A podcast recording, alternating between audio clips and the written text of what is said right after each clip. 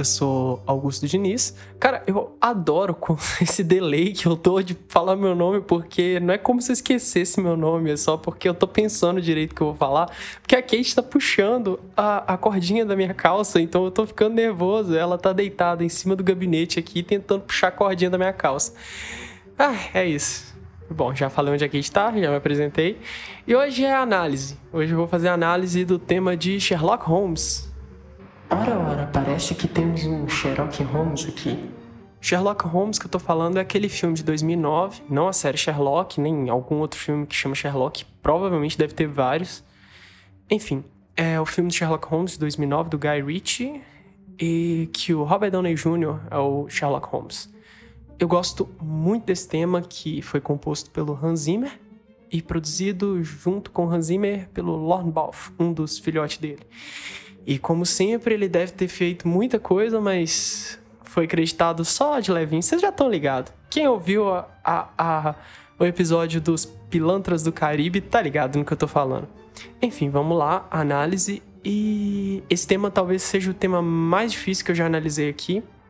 Ele é bem complexo, mas ele é simples, tá ligado? Ele é simples, as partes dele são simples, mas num todo ele é bem complexo. Eu vou explicar mais ou menos o porquê vocês vão entender. Vamos lá ao tema.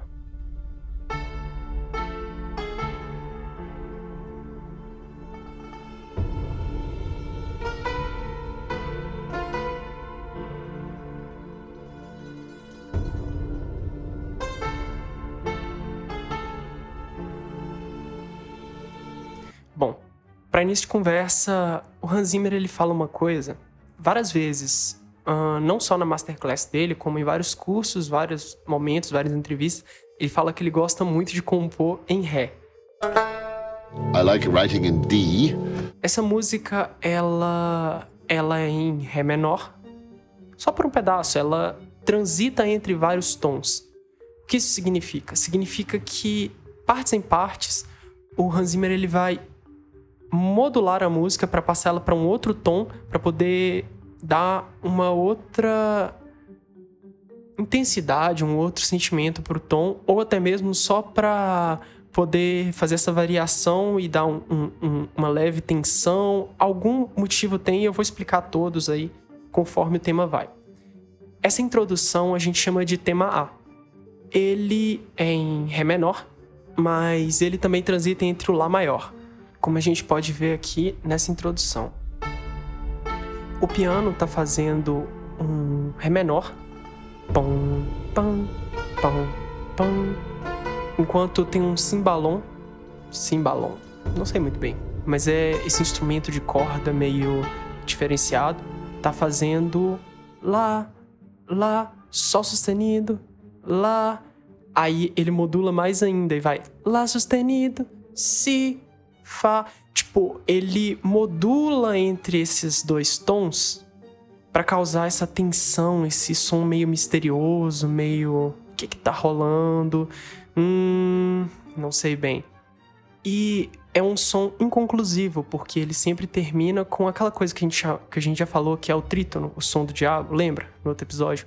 Que é o som mais dissonante possível, que deixa mais ainda essa tensão a gente fica nessa meio dark vibes, meio trevas, tal, um tema investigativo bem intrigante. Essa é a palavra que eu tava procurando. E aí a resolução vem. Só que a resolução vem com uma surpresa que é a segunda parte desse tema que é explosivo. Saca só. Agora, depois dessa transição muito abrupta, muito brusca, a gente entra para repetição do tema, só que com um arranjo bem mais a cara do Hans Zimmer, que é um arranjo onde ele pega toda a orquestra e coloca ela para dar ênfase na mesma motif, que é o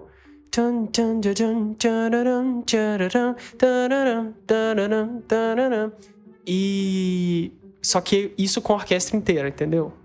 Só que aqui ele coloca uma transição para poder realmente deixar isso abrupto, porque esse de certa forma é o tema do Sherlock Holmes. A gente precisa mostrar essa inconstância do, do, do Sherlock, que ao mesmo tempo ele tá investigando e pum, veio tudo na cabeça dele, ele descobre tudo. É, a resposta tá ali. É sempre abrupto, é sempre ele pensa naquilo e pá, pá, pá, pá, pá, é aquilo, pum. Entendeu? É, esse sentimento também é passado na música.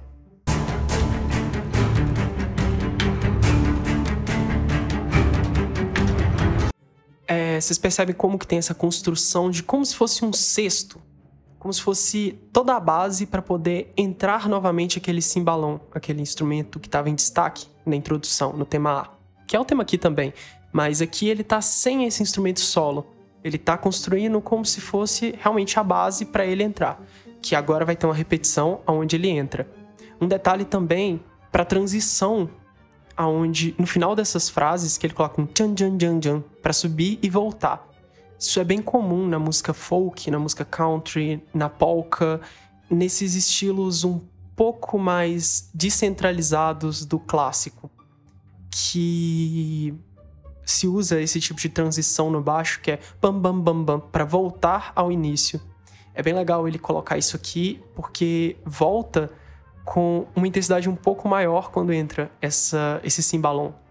E dá mais essa cara de olha, a gente não tá tratando só de música clássica aqui.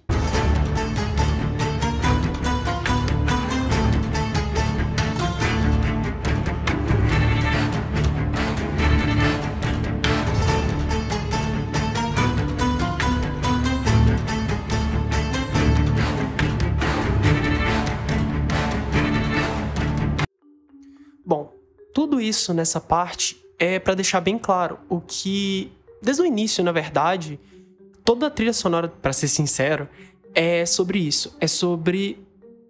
O Hans ele conta uma coisa muito legal sobre essa trilha sonora que é.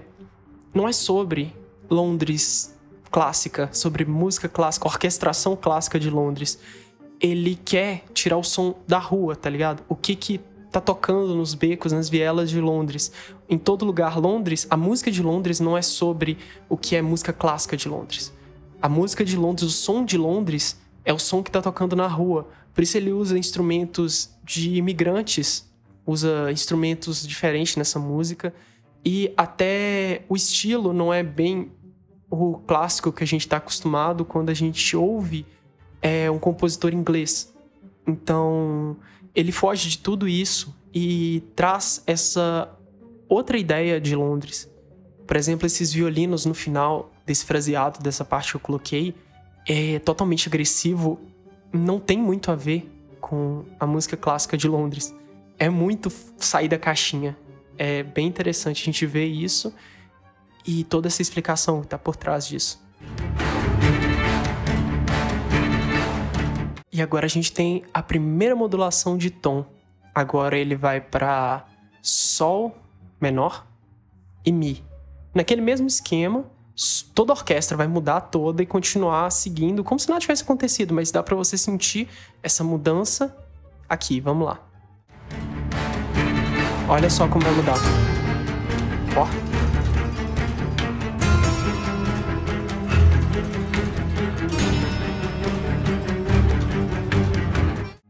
a gente termina aqui de novo com aquela transição dos baixos que eu falei. Tchan, tchan, tchan, tchan.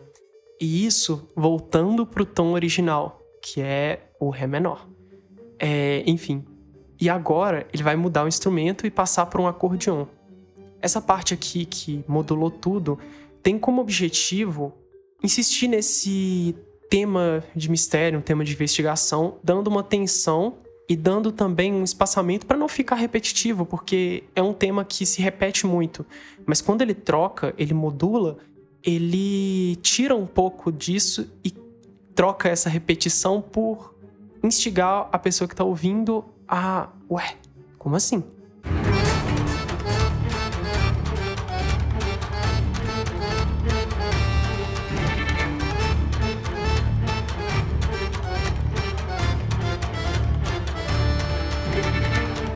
Como vocês puderam ouvir, a gente teve o acordeão agora.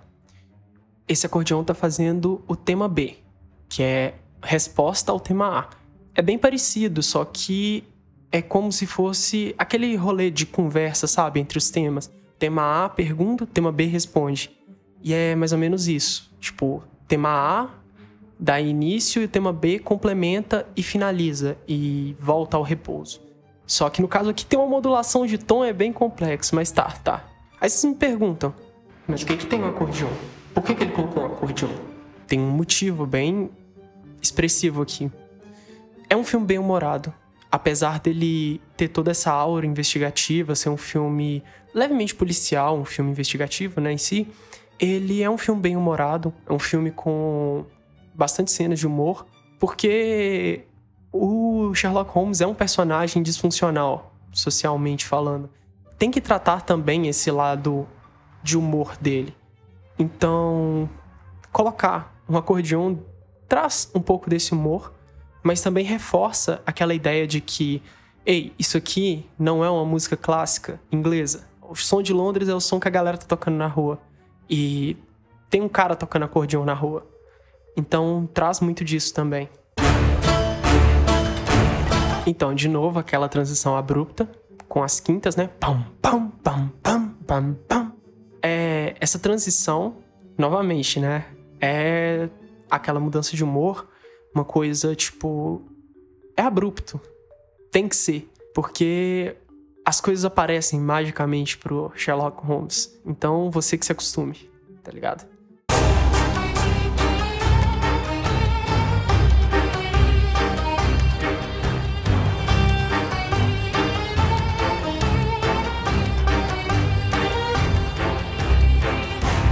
Nessa parte tem uma repetição novamente, só que, de novo, modulação, um tom para baixo. Aqui é em Dó menor. É o mesmo tema, A, só que repetido num banjo. Se você vai parar, ele tem um banjo ali no fundo. E com um violino solo fazendo uns vibratos muito fortes. É talvez uma coisa meio espanhola, meio música cigana, também, de novo, aquela coisa de, cara, fora da caixinha. Fica um, som meio estranho, meio diferente.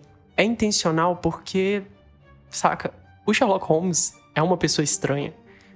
E como você vai descrever uma pessoa estranha com um som que todo mundo tá acostumado?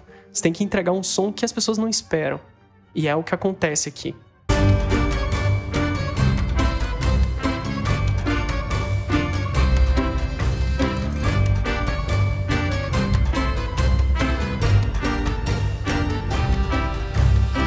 Aqui o Hans Zimmer despirocou de vez. Modulou pra quinta. Ele meteu uma polca ou sei lá o que, que ele quis passar, qual estilo que ele quis passar aqui, mas a orquestra inteira tá fazendo um acompanhamento totalmente diferente. Os sopros entram mais forte do que as cordas, fazendo pom, pom, pom, pom, fazendo fundo, enquanto tem o banjo, o cimbalom, tem o violino, tem o acordeon fazendo a melodia, que é aqui o tema B de novo dando a resposta àquele tema A totalmente diferente com o violino com vibrato, sabe? Aquele violino meio cigano que eu falei. E é realmente aquela parada, tipo, o tema vai ficando mais louco conforme passa. Talvez uma tentativa de representar a cabeça do Sherlock Holmes com música, que é uma loucura, cheia de coisas, tudo rodeado ali, tipo uma coisa muito louca, algo ali, pra cá, pra cá, pra cá, uh, bum, chegamos à resposta. E de novo a gente tem aquela transição que eu falei, vamos lá. Talvez aqui a gente tenha um, uma pitadinha de ansiedade, porque todas essas transições foram feitas em 6x4 e fazendo três vezes, pão, pão, pão, pão, pão, pão. E aqui ela incorporou junto ao tema ali, ela já vai crescendo com os baixos e na hora que chega nessa transição, ela só faz duas vezes. E ela fica mais rápida, a música fica um pouco mais rápida. Talvez um pouco disso para dar uma ansiedade, para dar uma tensão sem usar notas de tensão.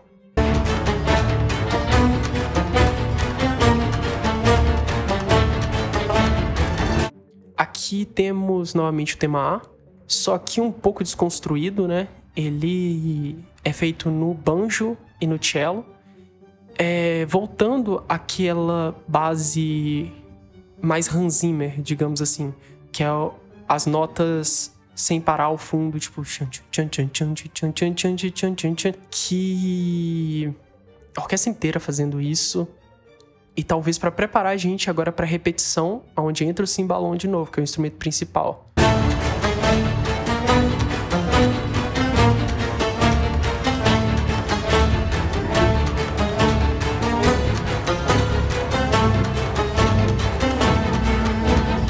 Essa parte aqui é novamente o tema A, igual falei, uma repetição, só que no final ele vai modificando a melodia para preparar a gente agora para uma variação harmônica, onde ele coloca todos os instrumentos solos, fazendo algo parecido com polifonia, mas não é bem polifonia porque ele usa a harmonia como uma melodia. Como assim? Cada instrumento está fazendo uma nota que complementa a outra e todas juntas fazem a melodia em si. E a melodia dessa última parte é bem bonita até. E é bem trabalhada para finalizar a música. E mas assim, a gente sente as nuances do tema A nessa nova melodia. Ouve aí, ouve aí, ouve aí.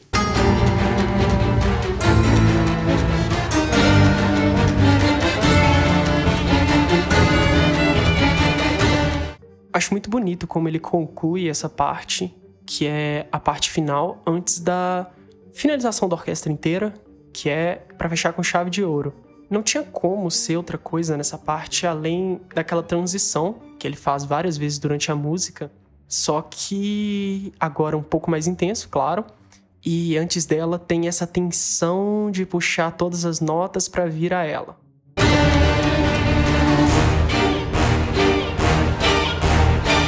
Dá pra sentir também que além da intensidade maior nessa parte, a gente tem um tom de estranheza com um violino fazendo um indo pra sétima, que é realmente para deixar essa estranheza do final, porque tudo até aqui foi para construir toda essa loucura que é essa música. E eu me agrado muito dessa finalização, porque ela deixa um gostinho de que, que loucura, que coisa doida foi essa que eu ouvi. Meu Deus do céu, e só que tem uma coisinha a mais. A música não termina exatamente aí. Ele deixa um gostinho de quero mais, que é isso aqui, ó. Por que, que ele coloca o banjo para repetir o motif no final? Lembra aquela coisa que eu falei no Piratas do Caribe sobre música carismática, sobre um tema que fica na cabeça? É exatamente isso, porque esse motif é um leitmotiv ele vai ser repetido várias vezes durante o filme, em alguns momentinhos, só esse trechinho para realçar, pontuar algo para o Sherlock Holmes, talvez com outra intensidade, com outro instrumento, mas tudo com essa intenção. Então, por que não finalizar com esse gostinho de isso aqui é o Sherlock Holmes, saca? E colocar o banjo é fechar com chave de ouro, porque o banjo não tem nada a ver com o Sherlock Holmes é só uma coisa que não tem nada a ver com Londres. Não tá ligado exatamente a Londres. Mas nada nesse tema é sobre o clássico. É tudo sobre sair da, da normalidade. Então, a intenção de finalizar com isso pode ser realçar toda essa ideia de fora da caixinha que eu já falei. Ele podia muito bem finalizar isso com um violino, que é um instrumento que o Sherlock Holmes toca. Mas acho que seria meio óbvio. E a ideia é não ser óbvio, é surpreender as pessoas. Então, acho que a ideia do banjo é legal, porque é um instrumento divertido, é um instrumento que foi usado de uma forma intrigante, mas é um instrumento divertido. Ele está associado a um estilo musical que se trata de diversão, se trata do bom humor. Então é tudo contradizendo e ainda assim com um contexto, um nexo muito preciso. Eu adoro isso, eu gostei muito. Esse tema é, para mim, ideal para esse filme, tanto quanto para o personagem, quanto para toda a ideia de construir um fundo musical para tudo isso. É isso, esse tema é um dos meus preferidos, como já falei, e eu acho muito mágico como que consegue construir todo esse mundo de Londres é fora da normalidade. É um mundo mágico de Londres, saca? Eu gosto muito e espero que vocês tenham gostado, vocês tenham entendido o que eu quis dizer e toda a explicação sobre esse tema tenha ficado claro o que o Hans Zimmer quis dizer, o que esse tema representa, o que ele faz, com como ele dá essa reviravolta em, no classicismo. E é bem legal, eu gosto muito, espero que vocês tenham gostado também. Muito obrigado por ouvir. Me sigam nas redes sociais, me manda uma mensagem, fala o que você achou. É, minhas redes sociais é Augusto com K. Quem ouve até aqui sabe. Augusto C-O-M-K. Se você não ouviu, ouve os outros episódios, que os outros episódios também são muito legais. Principalmente o Pilantras do Caribe. Se você gostou desse aqui, você vai gostar de lá também, porque eu falo do Hans Zimmer e da problemática do Hans Zimmer compondo trilhas sonoras. E você vai pensar muito bem sobre esse tema aqui quando você ouvir lá. É, muito obrigado e adiós.